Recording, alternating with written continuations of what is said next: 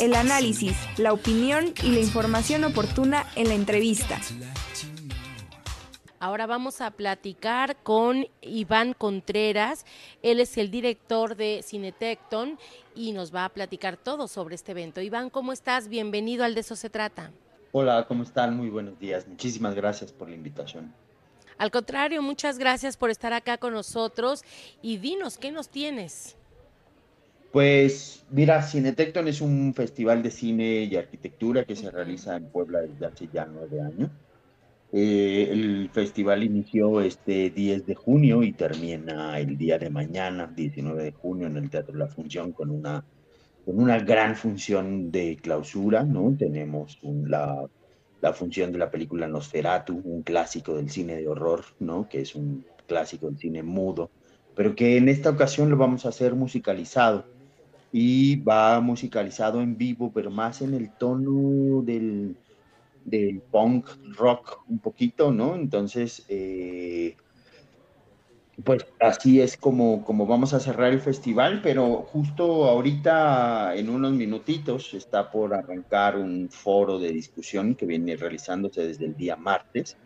Este foro de discusión busca hacer análisis alrededor de todo lo que sucede en la industria cinematográfica del país ¿no? Eh, que implica no solamente la producción de películas, sino que también tenemos que estar pensando en la distribución, tenemos que estar pensando en las audiencias, tenemos que estar pensando en las infancias, tenemos que pensar también lo que implica hacer festivales de cine en el país, ¿no? Entonces, a las 10 de la mañana, en el foro, en la sala 2 del complejo de las salas de cine del Complejo Cultural Universitario, Arrancamos con el foro sobre festivales de cine y los retos de programación para generar nuevas audiencias, ¿no? Donde nos invitamos a, los directores y programadores de festivales de cine como el Fox MX, que es un festival especializado en documental, y viene Inti Cordera, a Gustavo Ballesté, quien es el director de Cinema Planeta, un festival que se enfoca en el medio ambiente,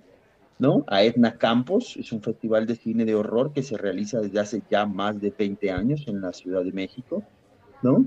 A Narce Ruiz, quien es la programadora del Festival de FIC Monterrey, ¿no? Un festival que se realiza en, Nuevo León, que tiene una curaduría muy particular.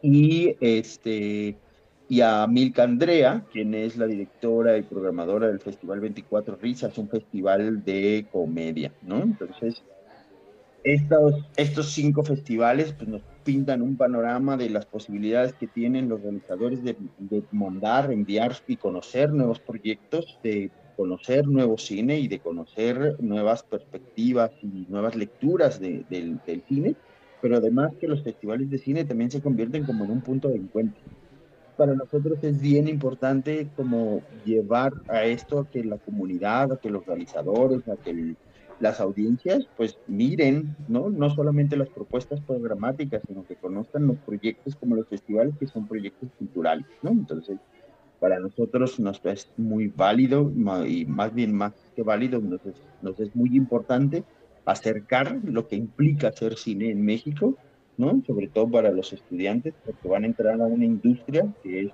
muy complicada, pero que es muy dadivosa también.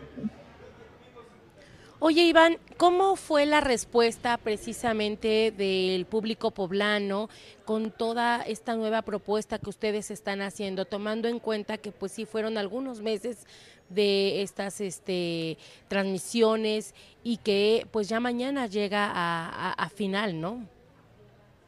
Mira, el, la audiencia y el, y el, público poblano siempre son un reto, ¿no? Digamos, eh, eh, justo los proyectos, eh, el trabajar en el hacer audiencias es uno de los, de los principales intereses del festival. El, digamos, al festival ya a estos nueve años que llevamos realizándolo, es un festival que la, los, las audiencias ya lo identifican, ¿no? Venimos trabajando ya eh, mucho en la, en la, formación de públicos, en animarlos a que vean un cine eh, diferente, sobre todo porque nuestro énfasis está como en, documentales, ¿no? Y sobre todo, eh, bien importante, una de las cosas que hacemos es hacer énfasis en, el, en, la producción local, ¿no? Entonces hicimos dos curadurías. La primera es una que se llama Miradas Locales, que son producciones de cine eh, poblano que eh, gira, eh, que se ha producido de 2020 a la fecha. Y la otra es una curaduría de cinco largometrajes, no, cuatro largometrajes, perdón, que se han producido de 2017 a la fecha. Y con eso pintamos de alguna manera o, o, mostramos lo que implica hacer cine en Puebla, pero sobre todo el nivel de producción y las historias que se cuentan. Entonces a la audiencia le gusta mucho, ¿no? A los públicos le, le gusta mucho acercarse, eh, verlo, poco a poco lo ha hecho suyo, ¿no? Eh, eh, los festivales, pues nosotros lo producimos, nosotros lo hacemos, pero buscamos que genere de alguna manera algún tipo de identidad para que, para que la audiencia se lo apropie, ¿no? ¿no? Y sobre todo empezar a trabajar también con las infancias, ¿no? Hicimos un taller de cine para que los chicos y chicas, ¿no? Eh, eh, nos contaran una historia desde su perspectiva. ¿no? Y, esa, y ese cortito que hicieron, pues lo vamos a proyectar también el día de mañana en la clausura en el Teatro de la Ciudad. Entonces, creo que, eh, la audiencia en Puebla le ha ido muy bien este año al, al, festival en ese sentido, ¿no? Pero las audiencias es un reto todos los años, ¿no? O sea, digamos, siempre tenemos que andar pensando sobre cómo, cuál es la situación en la que la misma ciudad se encuentra, como para saber si sí o no se van a acercar a la sala de cine. Claro, pues nada más quisiera yo preguntarte, ¿es cierto o es un mito tú como productor y por lo mismo que ahorita estás comentando que están buscando nuevas audiencias, que los poblanos somos difíciles en ese sentido porque en muchas ocasiones se ha comentado que quien triunfa aquí en Puebla lo puede hacer en cualquier otro lugar de la República. ¿Es cierto? Sí, sí, sí lo es. Eh, eh, en muchos sentidos. Es un público muy exigente con, con, la, con lo que uno tiene que, que mostrarle. Es un, es un público que eh, no fácilmente se, se, se, atreve y se acerca a las propuestas estéticas diferentes, ¿no? Le gusta mucho eh, permanecer en, en, aquello que conoce, pero una vez que, que, conoce el proyecto y una vez que está ahí, es un, es un público que te vuelve, que te acompaña, que es fiel, ¿no? Que, que te genera retroalimentación, ¿no? Pero pero es, es, es, una chamba larga, ¿no? Y de mucha paciencia también. Pues excelente, Iván, muchísimas gracias. De verdad que tengan un cierre espectacular el día de mañana, que tengan un lleno, por supuesto, y que, bueno, todos estos proyectos continúen fomentando lo que es la cultura y que los, los públicos se sigan ampliando. Te mando un abrazo. Muchísimas gracias, Iván. No, muchísimas gracias. Un abrazo.